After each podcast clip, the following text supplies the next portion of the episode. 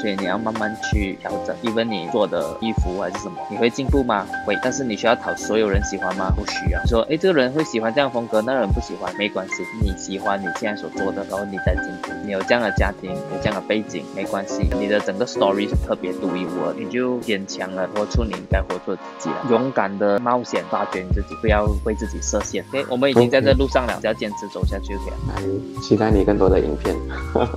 我不是那种 motivation talk 老师，讲了就拜拜了。